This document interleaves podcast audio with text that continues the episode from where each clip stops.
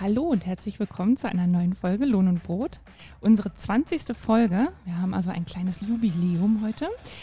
Zur heutigen Sendung begrüße ich Florian Engelhardt. Hi Flori. Hallo. Schön, dass du da bist. Wir sprechen heute über unsere Bezirksjugendkonferenz, die wir äh, im Juni hatten, Mitte Juni.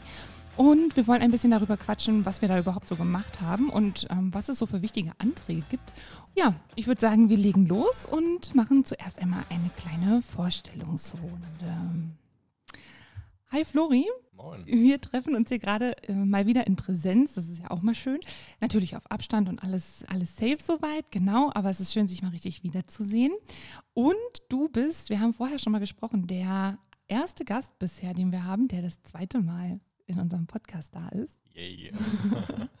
Genau. Meine also, Ehre. ja, sehr cool, genau. Und es gibt uns ja jetzt mittlerweile auch schon seit über einem Jahr. Also finde ich, ist das schon legitim, äh, dich das zweite Mal sprechen zu lassen, zumal du ja auch viel zu erzählen hast, weil du ja in verschiedenen Funktionen bei uns in der DGB-Jugend bist. Also du bist im Stadtjugendausschuss, du bist von der EVG-Jugend delegiert und da auch sehr aktiv und du bist auch in der bezirklichen Vernetzung zur LSBTIQA Plus äh, Gruppe sozusagen. Und da wollen wir jetzt quasi im ersten Punkt so ein bisschen dazu kommen, weil in unserer zweiten Folge, in der du zu Gast warst, haben wir darüber gesprochen und über das queere Zentrum in Erfurt. Und ich glaube, da gibt es sogar so ein paar Neuigkeiten dazu. Dazu können wir ja gleich nochmal kurz sprechen. Aber für diejenigen, die die zweite Folge nicht gehört haben, erstmal der Hinweis, hört sie euch an, sie ist super cool. Aber vielleicht kannst du nochmal eine kurze Vorstellungsrunde machen, wer du so bist und was du, was du so machst und wie du zur EVG-Jugend gekommen bist vielleicht. Ja, also ich bin 21, ich komme eigentlich ganz ursprünglich aus Potsdam, aber ähm, auch nur eigentlich. Mittlerweile schon zwei Jahrzehnte jetzt in Thüringen, mittlerweile wohne ich in Erfurt. Ähm, ich habe bei der Deutschen Bahn eine Lehre als Elektroniker Betrieb, äh, für Betriebstechnik gemacht. Ähm, und bei uns war das, beziehungsweise bei uns ist das im Konzern noch relativ gang und gäbe, dass man mit Beginn seiner Lehre in die EVG oder in die Gewerkschaft eintritt. Also ähm, bin ich 2016 dort eingetreten und jetzt glaube ich seit 2018 oder 2019 auch ähm, in Funktion dort aktiv, also als äh, Mandatsträger bzw. gewählter ähm, Mensch in der Landesjugendleitung. Mittlerweile bin ich auch auf Bundesjugendebene der EVG unterwegs, ähm, habe dort zum Beispiel jetzt auch dort ein queeres Netzwerk mitgegründet, was mittlerweile sogar bei unserem Vorstandsvorsitzenden ähm, relativ guten Anklang findet. Und ähm, Genau. Also eigentlich wundere ich mich, dass du so ein bisschen, dass du Zeit hast für mich heute, weil nach dem, was du alles erzählt hast, was das alles so deine äh, Aufgaben sind, neben dem, was du für die DGB-Jugend und auch für ähm, die EVG-Jugend hier auf Thüringen-Ebene machst. Aber schön, dass es trotzdem geklappt hat. Genau, du hast erzählt, also du bist sozusagen in dieser Vernetzung und du bist auch dabei, auf verschiedenen Ebenen ähm, entsprechende Gruppen und Themen und Sensibilisierungs- ja, Veranstaltungen und äh, Vernetzungen einzuführen äh, zum Thema LSBTIQA und auch bei uns. Da gibt es eben diese bezügliche Vernetzung, da haben wir gerade schon mal kurz angesprochen. Kannst du kurz sagen, wie die in Idee entstanden ist und was ihr da so macht? Naja, also eigentlich kann man sagen, dass das Idee von den Menschen an sich war, also von uns queeren Menschen, die sich so identifizieren. Das sind ungefähr, also grob geschätzt, rund 10 Prozent aller Menschen die natürlich auch einen Job haben. Und ähm, innerhalb der normalen gewerkschaftlichen Vernetzung hat man sich dann irgendwo mal getroffen, hat mal bei einem Bierchen geredet und kam dann auf den Punkt, dass wir eigentlich noch ein großes Defizit haben, gerade im Arbeitsleben, dass wir halt stärker betroffen sind von Diskriminierung und so weiter. Zum Beispiel hatten wir jetzt vor kurzem innerhalb der EVG einen Fall, äh, dass ein Kollege Morddrohungen bekommen hat, weil er halt schwul ist. Und sowas geht halt gar nicht. Aber so, leider ist es halt bei uns gang und gäbe, dass wir halt sowas bekommen oder halt zumindest ähm, uns verstecken müssen. Und daraus ist so ein bisschen der Gedanke entstanden, da mal ein Netzwerk zu gründen innerhalb der Gewerkschaft, um das ein bisschen besser abzuschützen, um einen Safe Space zu bilden, aber auch ähm, in die Gesellschaft und in die Politik reinzuwirken, aber auch auf die Arbeitgebenden, ähm, dort äh, bessere Maßnahmen zu ergreifen. Genau, und ähm, das hat dann auch sehr gut Anklang gefunden. Wir sind, glaube ich, jetzt so 20, zwischen 20 und 30 Menschen, ähm, die diesen Arbeitskreis so ein bisschen am Leben halten und ähm, viele Dinge ähm, versuchen anzustoßen. Ähm, genau. 30 Leute, das ist schon relativ viel. Ja, muss man natürlich sagen, ähm, jeder natürlich nach seinen persönlichen Kapazitäten. Es ja. sind immer ein paar weniger dabei, manchmal ein paar mehr. Ähm, das ist alles sehr frei gestaltet. Ja. Mhm. Also ist, wenn man da jetzt mitmachen möchte, heißt es das nicht, du bist jetzt die 31. Person, die jetzt voll mitziehen muss, sondern bist eine Person, die was beisteuern kann. was ihr ja auch macht, ist ja diese Vertretung auch nach außen, ne? auch zu sagen, okay, warum ist gerade das Thema im Bereich der Arbeitnehmerinnenvertretung wichtig? Warum betrifft das euch speziell nochmal? Und ihr macht da auch verschiedene Aktionen oder ihr geht zu verschiedenen Demos und so weiter. Das heißt, ihr habt dann so Infostände und informiert die Leute um, oder wie kann ich mir das konkret vorstellen? Was macht ihr da so? Ähm, Information ist ein großer Arbeitsteil, sage ich mal, weil viele Menschen wissen damit noch gar nichts anzufangen mit ähm, Identitäten, mit Identifikation außerhalb ähm, des binären oder des ähm, heterosexuellen äh, Bereichs, sage ich mal. Ähm, aber es ist halt auch unsere Aufgabe, die Menschen ähm, mitzunehmen und sie zu aktivieren, zu sagen, das ist auch ein Thema, was euch was angeht, auch wenn ihr ähm, gerade nicht dieser Gruppe zugehört, weil was wir sind halt, also Minderheiten sind ja auch immer so ein bisschen äh, Kennmelder, sage ich mal, wenn was schief läuft. Wenn es Minderheiten schlecht geht, geht es auch der Bevölkerung irgendwann schlecht. Und ähm, wir sind ja auch eine solidarische Gesellschaft und eine solidarische Gewerkschaft, deswegen ähm, ist es halt auch gut zu sagen, man nimmt diese Minderheiten mit und sagt, wir kämpfen für diese gemeinsam. Aber es hat auch unsere Aufgabe, die Menschen zu aktivieren und zu sagen, ähm, das sind nicht nur unsere Kämpfe, das sind auch eure Kämpfe weil wir wollen ja gemeinsam solidarisch als Gewerkschaft auch was erreichen und das können wir halt nicht nur sagen, ja, wir vertreten nur die heterosexuellen Menschen, die sich als Frau und Mann definieren, sondern wir vertreten halt auch alle Menschen, unabhängig ihrer ähm, Identifikation. Mhm. Genau. Mhm. Zumal du sprichst halt von Minderheiten, wobei, ne, du hast ja vorhin gesagt, 10 Prozent aller Menschen sozusagen betrifft das oder gehören mehr oder weniger zu dieser Gruppe, wobei ja 10 Prozent keine Minderheit ist, muss man ja auch mal sagen. Ähm, ja, aber ja. es ist, glaube ich, auch recht schwierig, weil ähm, LSBTQ, da gibt es noch fünf weitere Buchstaben hinten dran. Mhm. Das ist halt auch ein sehr großes Feld. Und auch jeder, nicht jeder, der sich ähm, nicht hetero fühlt oder nicht äh, nur als Frau oder Mann ähm, definieren möchte, identifiziert sich als LSBTQ. Das ist halt auch sehr divers mhm. und ähm, sehr durcheinander und es ist auch schwierig, Gemeinsamkeiten zu finden, aber ähm, deswegen kann man vielleicht 10 Prozent nicht pauschal sagen, es sind rund 10 Prozent, aber diese 10 Prozent äh, kämpfen nicht die gleichen Kämpfe. Man sieht das zum Beispiel zwischen schwulen Rechten und Rechten von Transpersonen. Ähm, die müssen gemeinsam gekämpft werden, aber um diese Kämpfe gemeinsam zusammenzuführen, das ist auch schon ein Kampf innerhalb der Community. Genau. Mhm. Ja, wobei man schon auch den Eindruck hat, gerade nach außen hin sozusagen, dass es relativ geschlossen ist, eben wenn es um bestimmte gesetzliche Vorhaben geht, die dann wieder restriktiv gehandhabt werden, wo es dann keine Änderungen gibt, wie man sie sich das gerne wünschen würde, ähm, dass man schon das Gefühl hat, okay, da gibt es eine Community, die da zusammenhält und die sich da nicht auseinanderdividieren lässt. Du hast es jetzt aber gerade schon mal kurz angesprochen, da gibt es noch eine ganze Menge mehr Buchstaben, hast du gesagt. Vielleicht für diejenigen, die mit dem Thema noch nicht so ganz ähm, vertraut sind. Also wir kürzen es ab unter LSBTIQA. Also L für äh, lesbisch, S steht für schwul, B für bisexuell, T für trans beziehungsweise auch äh, transsexuell oder transident, I für inter, also intergeschlechtlich oder auch intersexuelle Menschen, Q für queere Menschen und A kann sowohl eben für asexuell als auch aromantische Personen ähm, stehen. Genau, und das Plus steht quasi für alle anderen, sag ich mal. Ähm, also es gibt gesagt, noch, glaube ich, fünf oder sechs weitere Buchstaben mhm. und es gibt halt auch noch mehr Identitäten und mehr Dinge, wo sich Menschen zuordnen. Also es ist halt nicht nur, dass sich Menschen damit solidarisch erklären, sondern es sind halt auch noch weitere ähm, Selbstidentifikationen oder Labels, ähm, die halt Menschen sich geben. Und das ist auch gut so, weil ähm, die LGBTQ-Plus-Community wächst auch immer mehr, weil es immer mehr Leute gibt, die sich selber verwirklichen wollen, auch in Sexualität, und Identität. Ähm, von daher ist es auch richtig gut, dass man mehr dazukommt. Ähm, aber zum Beispiel Menschen, die, die sich nur solidarisch erklären, nennen wir Allies, also Menschen, die mhm. einfach sagen, wir kämpfen mit euch mit, sind aber nicht direkt davon betroffen. Genau. Genau. Und das Plus symbolisiert halt eben auch die, ich sag mal, Namensgebung. Äh, das Glossar sozusagen ist nicht abgeschlossen, sondern beinhaltet eben auch noch viel mehr. Ich denke, dass sich der Begriff wird sich sicherlich in den nächsten Jahren, Jahrzehnten, wie auch immer, sicherlich auch nochmal ändern. Vielleicht findet man irgendwann auch bessere, inkludierendere Begriffe, aber genau, dass unsere Zuhörerinnen und Zuhörer jetzt sozusagen wissen, worüber wir sprechen und was mit der Abkürzung gemeint ist, bei der wir, glaube ich, auch erstmal heute bleiben werden, weil sonst wird es zu lang, einfach mal gesagt, ähm, worüber wir so sprechen, wenn wir, wenn wir das meinen. Genau, also du warst aber, wie eingangs erwähnt, schon mal hier zu einem quasi thematisch verwandten Thema, aber jetzt nicht speziell, worüber wir nachher nochmal reden möchten, über die Bezirksjugendkonferenz und ähm, die entsprechenden Anträge dazu, sondern es ging damals um das Queere Zentrum in Erfurt. Da bist du nämlich auch noch mit engagiert.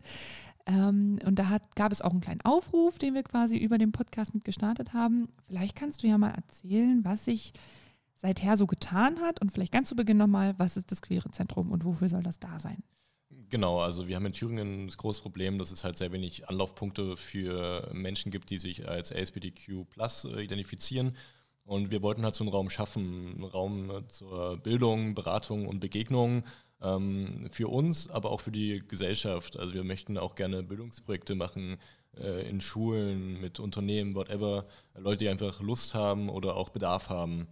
Ähm, genau, und seit unserem letzten Gespräch ähm, haben wir mittlerweile unsere Fördermittel bekommen, endlich. Ja, sehr gut. Ja, das war aber auch ein langer Kampf, mhm. ähm, jetzt nicht von der Stadt, aber vom Land.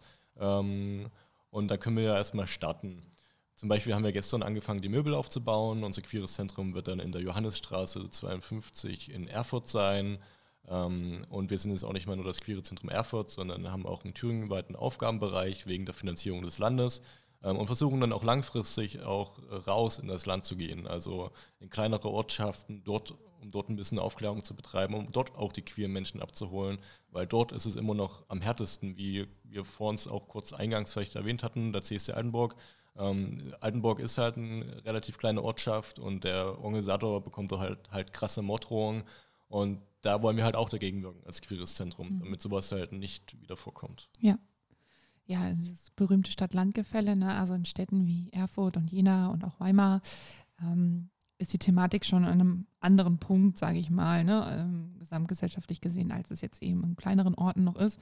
Also auf jeden Fall super wichtig, gerade da halt auch nicht nur Beratung, sondern auch erstmal Bildungsangebote äh, anzubieten, dass es das gibt und das, was das bedeutet, ne, wenn man wenn man davon betroffen ist, an wen man sich wenden kann, was das für Auswirkungen auf sein, auf das gesamte Leben und wie du ja eingangs erwähnt hattest, auch auf, vor allen Dingen auch auf die Arbeitswelt haben kann.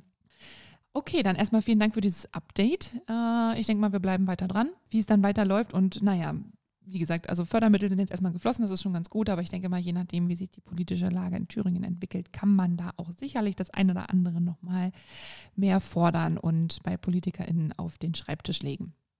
So, nun aber sozusagen zum Hauptthema des heutigen Podcastes und das ist die Bezirksjugendkonferenz. Ähm, wir haben das zu Beginn schon mal ganz kurz erwähnt.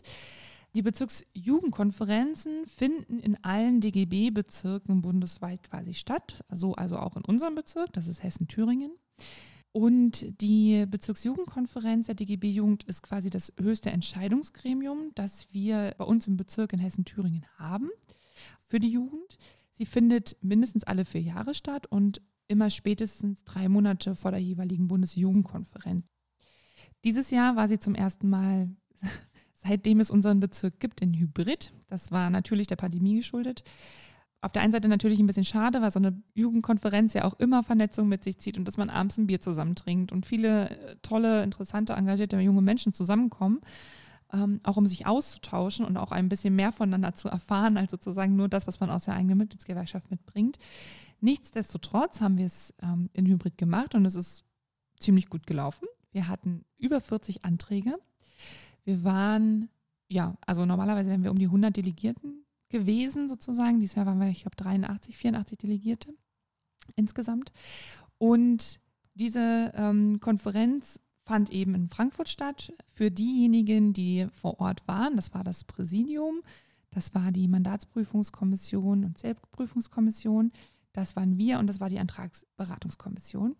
Und darin warst du ja auch involviert, deswegen warst du auch in Frankfurt vor Ort. Genau, ja. Und ich kann schon mal sagen, also es war richtig cool, auch vor Ort wir Menschen zu sehen, aber es war auch mega warm in dem Raum, wo wir waren. Ähm, also das Pult, wo wir dann reden mussten, das war dann auch so ein bisschen eine Stütze für uns, weil einfach bei 30 Grad in einem vollbesetzten Raum, natürlich mit Abstand, macht das alles nicht so Spaß. Ja, ganz genau. Also wie du schon gesagt hast, also wir haben natürlich Abstand gehalten, wir haben Maske getragen, wir haben Desinfektionsmittel bereitgestellt, also alles, was man halt so mittlerweile macht. Ähm, nichtsdestotrotz, also es war der, eines der heißesten Wochenenden bisher in diesem Jahr und es hat ja einiges an Konzentration und Kraft gekostet, auch inhaltlich immer dabei zu bleiben, aber tatsächlich haben wir es mit einer Stunde Verlängerung geschafft, an diesem Tag alle Anträge auch zu beraten, mit einer sehr ausgeprägten Disziplin, sag ich mal, auch aller Delegierten. Und die Delegierten waren ja online dazu geschalten. Hast du eigentlich mal Rückmeldung bekommen von der EVG-Jugend, wie die das so wahrgenommen haben? Ähm, bisher nur so ein bisschen passiv, also zumindest habe ich nichts Schlechtes gehört. ähm, und ich glaube, Stadtjugendausschuss fanden das bisher auch die meisten auch okay, so wie das stattgefunden hat. Genau. Ja, natürlich hätten sie sich das lieber in Präsenz gewünscht, aber. Ja, aber also echt nochmal krass Respekt an alle Delegierten. Also es gab halt kein Gewerkschaftsbashing, es gab keine unsachlichen Diskussionen. Es mhm. wurden diese insgesamt am Ende 85 Anträge mit Änderungen und Initiativ ähm, halt innerhalb von zehn Stunden, acht Stunden mhm. halt alle beschlossen und das ist halt richtig gut. Mhm. Eigentlich gibt es da Konferenzen, die diskutieren da Tage drüber und hier einfach in ein paar Stunden und fertig. Tatsächlich, also genau, wir haben um 10 begonnen und um 19 Uhr, kurz nach 19 Uhr war es dann zu Ende, genau. Also die Delegierten waren online zugeschaltet sozusagen, konnten vorher ihre Anträge einreichen über eine entsprechende Plattform und wir haben eine Videokonferenz sozusagen zusätzlich gehabt, um uns auch gegenseitig zu sehen und aus dem Raum in Frankfurt wurde quasi gestreamt und äh, so dass alle Delegierten auch äh, entsprechende Redebeiträge und Verfahren vor Ort äh, nachvollziehen konnten. Das hat sehr gut funktioniert. Du hast es jetzt eben schon erwähnt oder wir haben es beide schon mal kurz erwähnt. Ähm, es gab ganz viele Anträge. Also nochmal vielleicht zu der Frage, was, was ist die Konferenz und ähm, wozu ist sie eben da? Also es geht darum, bei dieser Bezirksjugendkonferenz, dass es sowohl Resümee gezogen wird über die letzten vier Jahre, sozusagen der Geschäftsbericht, ähm, um nochmal darüber zu sprechen, okay, was haben wir dann eigentlich so als DGB-Jugend im Bezirk vor Ort in den letzten vier Jahren gemacht? Und vor allen Dingen geht es aber auch in der Bezirksjugendkonferenz darum, auch zu beraten und Beschlussfassungen zu treffen über die Eckpunkte und das Arbeitsprogramm der DGB Jugend für die nächsten vier Jahre. Also quasi bestimmt die Bezirksjugendkonferenz das Programm in Anführungszeichen der DGB Jugend ähm, in den nächsten Jahren. Und sie berät und ähm, beschließt eben auch Anträge. Und eben diese Anträge, das war eigentlich sozusagen der zeitlich größte Part, auch während der Konferenz, werden dann von allen Mitgliedsgewerkschaften, allen Vertreterinnen und Vertretern besprochen und beraten, teilweise abgeändert. Und fast alle wurden auch angenommen, so wie sie, also so wie sie entweder eingereicht wurden oder eben in geänderter Fassung. Die Diskussionen dazu sind sehr fachlich erfolgt. Genau. Und um da jetzt mal so einen kleinen Einblick vielleicht zu geben, wie kann man sich das vorstellen? Was gibt es denn da so für Anträge? Also es ist so, dass vorher sowohl die Delegierten aus der Mitgliedsgewerkschaft beziehungsweise auch die verschiedenen Ausschüsse eben Anträge einreichen können. Und da gab es zum Beispiel, um jetzt mal nicht vorzufassen, über die, über die wir nochmal genauer reden wollen, Anträge zum Thema Ausbildung. Also zum Beispiel kein, ein Antrag war keine Schichtarbeit in der Ausbildung.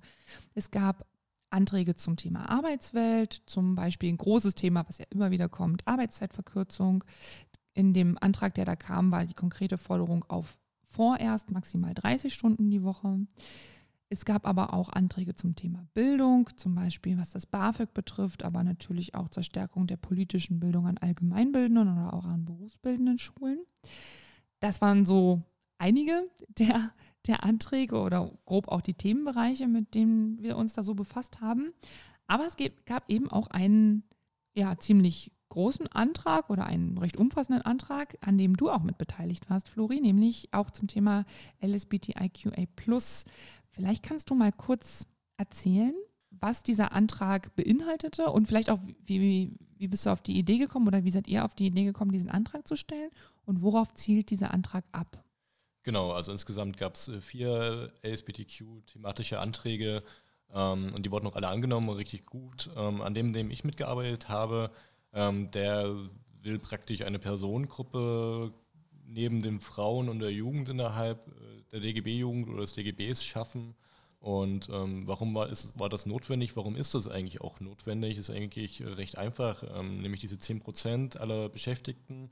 Ähm, davon müssen sich zwei Drittel auf Arbeit verstecken. Also sie können sich nicht outen, sie trauen sich vielleicht nicht zu outen. Und das ist halt ein wahnsinniger Missstand. Ja, und um diesen halt Missstand zu beheben, braucht es halt einfach äh, eine kontinuierliche Bildung von Interessensvertretungen der Belegschaft, ähm, zudem auch halt antidiskriminierende Arbeit, sichere Räume und so weiter. Ähm, und weil halt die LSBTQ-Plus-Community so wahnsinnig vielfältig ist, ähm, geht das halt nicht einfach so, indem man sagt, wir setzen jetzt jemand hin und der kümmert sich drum, sondern die Menschen müssen die selber vertreten. Und dazu braucht es halt einfach eine Personengruppe, gerade weil sich halt auch LSBTQ-Plus-Menschen durch alle gesellschaftlichen Gruppen bewegen und es halt somit ein Angebot zu schaffen recht schwierig ist. Genau, und deswegen haben wir gedacht, schreiben wir einfach mal den Antrag. Ähm, um halt die, äh, den DGB-Bezirk, DGB-Jugendbezirk ähm, aufzufordern, sich auch innerhalb anderer DGB-Ebenen ähm, dafür einzusetzen. Genau. Ja. Also genau, du hast es schon erwähnt, dass es so ein bisschen die Idee ist analog zu der Idee der eigenständigen Gruppe der Jugend und der Frauen, die es ja im DGB bereits gibt. Dieser Antrag, den du gerade kurz beschrieben hast, der hat äh, auf jeden Fall auch Zustimmung erfahren. Das heißt, der Antrag wurde angenommen und bietet jetzt einer der, sage ich mal, politischen Grundlagen, die wir dann so in den nächsten vier Jahren verfolgen, was ich finde, was auf jeden Fall super gut und vor allen Dingen auch super wichtig ist. Ne? Es gab noch weitere Anträge, an denen du teilweise auch mitgewirkt hast, nämlich einen auch zum Thema freiwilliges soziales Jahr, also Freiwilligendienstleistende im freiwilligen sozialen Jahr oder auch im Bundesfreiwilligendienst. Dazu gab es auch einen Antrag zur Anpassung der Vergütung. Wie genau haben sich die Antragstellerinnen und Antragsteller ähm, das, diese Anpassung vorgestellt? Ja, also wir haben halt erstmal festgestellt, okay, FSJlerInnen oder BFDlerInnen, ähm, die kriegen halt nur ein Taschengeld. So, jetzt hat zum Beispiel die Bundeswehr so einen freiwilligen, also diesen freiwilligen Wehrdienst im Heimatschutz äh, mit 1500 Euro vergütet und wir fragen uns, okay, was soll das? Ähm, das ist halt ungerecht für die Menschen, die in sozialen Dingen arbeiten. Ähm, und die Menschen, die halt in den sozialen Dingen arbeiten, die arbeiten halt teilweise auch in Vollzeit oder machen halt Tätigkeiten, die halt auch ein Azubi im ersten Lehrjahr ausübt. Ähm, genau, und verdienen dafür halt eigentlich gar nichts. Ähm, wir haben halt einfach gesagt, das geht nicht. Wir möchten gerne, ähm, dass diese Menschen äh, auch gerecht dafür entlohnt werden und auch außerhalb des eigenen Elternhauses existieren können während dieser Zeit und haben gesagt, wir möchten mindestens 80 Prozent der Mindestausbildungs der, tariflichen Mindestausbildungsvergütung zahlen. Das wären, glaube ich, jetzt 850 Euro. Genau. Genau, das sind die 850 Euro und das äh, beruht eben auch auf die Regelungen, die wir zum Beispiel auch ne, in, in, in das Mindestausbildungsvergütung quasi mit reingebracht haben. Also da ging es ja auch äh, damals, ne, als wir das Thema sozusagen auf die politische Agenda gebracht haben, auch darum, dass eben das Ziel ist, sozusagen mindestens 80 Prozent der durchschnittlichen tariflichen äh, Ausbildungsvergütung da einzubringen. Ziel ist natürlich auch, dass es gestaffelt wird. Und ich glaube, das war auch so ein bisschen ähm, in dem Antrag mit ersichtlich, dass es jetzt nicht bei diesen 850 Euro bleiben soll, sondern dass das sozusagen die erste Mindestidee ist und dann natürlich auch angepasst wird, eben weil, ja, was du gerade schon sagtest, Freiwilligendienstleistende eben nicht äh, kleine Aushilfstätigkeiten machen, sondern oft eben auch Aufgaben machen, die zum Teil auch entweder schon Beschäftigte oder halt eben Auszubildende auch innerhalb ihrer Ausbildung ähm, ja, machen und Genau, also werden halt teilweise auch ähm, ersatzweise für neue Angestellte ähm, eingesetzt und mhm. das geht halt gar nicht, ähm, die dann mit 300 oder zwischen 300 und 500 Euro abzuspeisen und dann müssen wir halt immer noch gucken, wie sie über die Runden kommen. Also das ist halt einfach unsolidarisch und da haben wir gedacht, wir machen mal einen Ansatz, einen Aufschlag, ähm, den wir natürlich noch weiter verbessern können, aber der, glaube ich, erstmal eine gute Verhandlungsgrundlage vielleicht auch in der Politik ähm, bildet. Mhm, genau. Und ähm, du hast es erwähnt zu Beginn, das Programm der Bundeswehr aktuell gerade 1500 Euro bietet, äh, jungen Menschen, um dann vor Ort in diesen sogenannten Heimatschutzdienst äh, zu gehen. Das war sozusagen der Aufhänger und die Idee ja auch dahinter, ne, zu sagen, ich meine, es ist ja cool, wenn junge Leute 1500 Euro kriegen, aber warum werden da so krasse Unterschiede gemacht? Und gerade Freiwilligendienstleistende, die so unterschiedlich auch ihr Taschengeld bekommen, du sagtest es gerade 300 bis 500 Euro, das ist halt nicht so, wo man irgendwie auch ein WG-Zimmer oder eine Miete bezahlen kann, was ja heißt, dass ich das eigentlich nur machen kann, wenn ich noch zu Hause wohne und dann auch nur Angebote wahrnehmen kann, die in, rund um mein Elternhaus oder Wohnort oder wie auch immer angeboten werden. Das strengt das ja auch super ein. Genau, also daran sieht man aus so einer Idee oder aus so einer Empörung heraus auch zu sagen, hey, warum werden die einen abgespeist? Das kann doch nicht sein. Das, wir wollen ja nicht, dass bestimmte Aufgaben entwertet äh, werden, auch eben so ein toller Antrag wachsen kann. Genau, also das war ein Antrag sozusagen, noch zusätzlich zu dem ähm, LSBTIQA Plus Antrag war dieser FSJ und BFD Antrag und es gab noch einen, der wurde auch relativ ausführlich noch diskutiert ähm, während der Konferenz und das war der zu medizinische Patente vergesellschaften. Ähm, genau, und zwar ähm, haben wir während der Corona-Pandemie gerade auch festgestellt, okay, also das mit dem Impfstoff, das läuft jetzt nicht so gut. Ja. Also ähm, es wurden einfach Profit, äh, Profitinteressen ähm, da vorgestellt, ähm, allen Menschen diesen Impfstoff zur Verfügung zu stellen. Wir brauchen nur mal in den globalen Süden gucken oder jetzt gerade ähm, generell auf der Welt, wie viele Länder haben denn Impfstoff? Äh, was sind denn die reichsten Länder und so weiter? Also ähm, das ist schon sehr pervers teilweise. Und deswegen haben wir gesagt, okay, äh, wir möchten gerne einen Antrag haben oder möchten uns auch so positionieren und dafür einsetzen, dass ähm, erstmal die Coronavirus-Patente ähm, freigegeben werden und langfristig dann halt auch alle Patente, medizinischen Patente aus dem privatwirtschaftlichen Bereich. Natürlich aber auch mit einer angemessenen Entschädigung, ähm, weil die haben auch Arbeit geleistet und Arbeit muss äh, gerecht entlohnt werden. Aber es soll langfristig jetzt nicht dazu führen, dass jemand Milliardär, Milliardär wird, nur weil er ähm, Menschen irgendwo in Afrika meinetwegen ähm, nicht impft. Mhm. Genau. Mhm. Genau, du sagst es gerade, also so die Idee entstand aus dieser ja, Impferfahrung, die wir jetzt einfach auch gemacht haben im, im Laufe der Pandemie. Aber es geht natürlich auch um andere medizinische Patente, ne? andere medizinische Mittel, Hilfsmittel, die in unseren unseren Breitengraden, sage ich mal, selbstverständlich sind, die äh, an anderen Teilen der Welt einfach nicht vorzufinden sind, auch teilweise nicht beschaffbar sind. Ne? Auch für größere Kliniken in einigen Ländern, vor allen Dingen auch Entwicklungsländern nicht.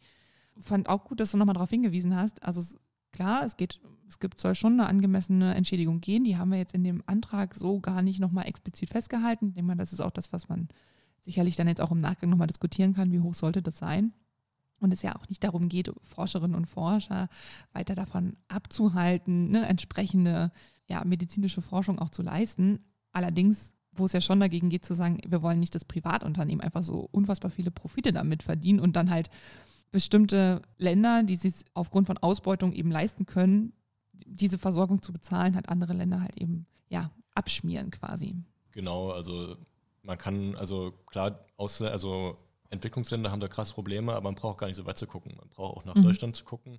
Wenn man sich die Produktionskosten von irgendwelchen Medikamenten anguckt und den Verkaufspreis und was da für eine Diskrepanz dazwischen ist, ähm, das ist teilweise richtig krass. Ähm, und wenn man jetzt diese Patente alle vergesellschaften würde, dann wäre es vielleicht auch, würde es vielleicht zu einem besseren Gesundheitsstandard auch in Deutschland führen und auch prekär lebende Menschen vielleicht einen besseren Zugang zu Medizin schaffen, einfach weil teilweise Medikamente vielleicht nicht von der Krankenkasse gezahlt werden.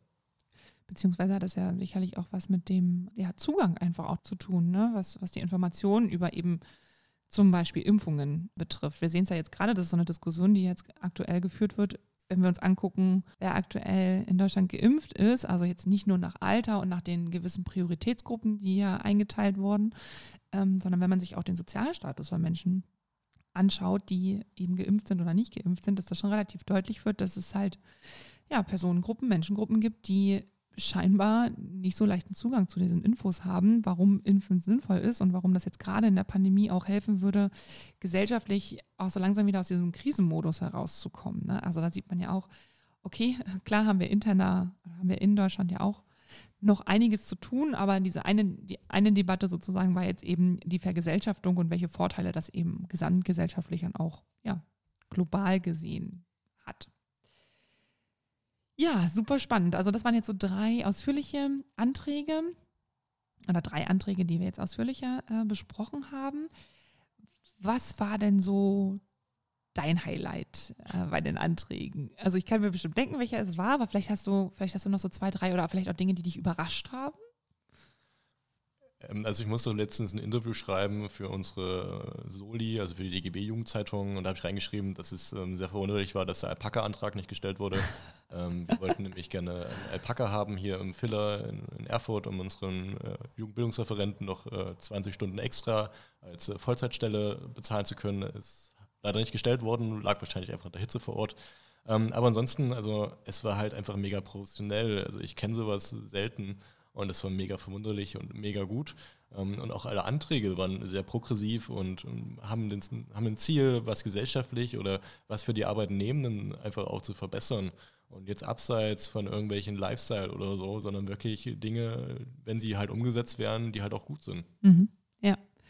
Ja, du sagst es gerade, der Alpaka-Antrag. Also normalerweise ist es ja schon so, dass irgendwie ein Fun-Antrag sozusagen so ein bisschen gestellt wird. Ähm, stimmt, das war überraschenderweise nicht der Fall. Ich nehme wirklich an, dass es dem geschuldet war, dass es einfach super heiß überall war. Also bei uns war es heiß in Frankfurt, wir, die vor Ort waren, aber auch alle anderen, die zu Hause saßen, teilweise mit Eis und kurzer Hose und Ventilator. Da fällt es dann schwer, dann irgendwann auch noch kreativ zu werden und so, ja, spaßige Initiativanträge nochmal vorzuschlagen. Das stimmt. Ja, also es war sehr spannend. Das nächste Mal wird dann ja sehr wahrscheinlich erst wieder in vier Jahren soweit sein. Das heißt 2025. Jetzt sind wir mal gespannt, was da kommt. Vielleicht, wer weiß, wird es ja irgendwann auch eine Bezirksqueer-Konferenz geben, auf der dann Jugendanträge gestellt werden. Das kann ja auch passieren. Ja, das wäre cool, ja. ja, das wäre auch cool. Genau, also wir sind gespannt, was in den nächsten vier Jahren passiert. Das ist erstmal so das grobe politische Programm. Wer da noch Interesse hat, ähm, was wir sonst so beschlossen haben oder wie man aktiv werden kann, um zum Beispiel bei der nächsten Bezirksjugendkonferenz mitzubestimmen und mitzugestalten, welche Themen wir dann in den darauffolgenden vier Jahren als DGB-Jugend gestalten sollen, kann sich gerne bei uns melden. Es ist nämlich nicht so, dass das immer ein ausgewählter selber Kreis ist, sondern dass das ja einfach immer sehr viele junge Menschen mit frischen Ideen sich quasi einbringen können. Also meldet euch gerne bei uns. Ein bisschen Zeit haben wir ja noch bis zur nächsten Konferenz. Ja, und ansonsten, Flori, vielen Dank, dass du das heute vorgestellt hast. Ich hoffe, dass wir in den nächsten vier Jahren dann gut zusammenkommen und dass wir vielleicht dann in der, also jetzt sind es 18 Folgen gewesen zwischen unserem letzten Sprechen, dass wir vielleicht in der 38. oder 39. Folge dann über das Queere Zentrum, wie es dann ist, die ersten Monate, ähm, vielleicht auch nochmal sprechen können. Also bin ich dann so ein bisschen wahrscheinlich irgendwann der Traditionsgast. Ja, das kann sein, ja. ähm, aber vielen Dank, dass ich hier sein durfte und ein bisschen was erzählen. Ja, vielen Dank. So, und alle, die zugehört haben, danke dafür, dass ihr ähm, heute dabei wart. Wie gesagt, ähm, wenn ihr Ideen habt, wenn ihr gerne mal was hören wollt, was wir besprechen sollen mit unseren Mitgliedsgewerkschaften oder ein politisches Thema, wo, wo ihr gerne wissen wollt, was wir als DGB-Jugend dazu sagen oder denken, dann gebt uns doch gerne Bescheid. Ja, ansonsten war es das erstmal von uns. Danke, Flori. Und ich würde sagen, wir hören uns dann beim nächsten Mal. Macht's gut.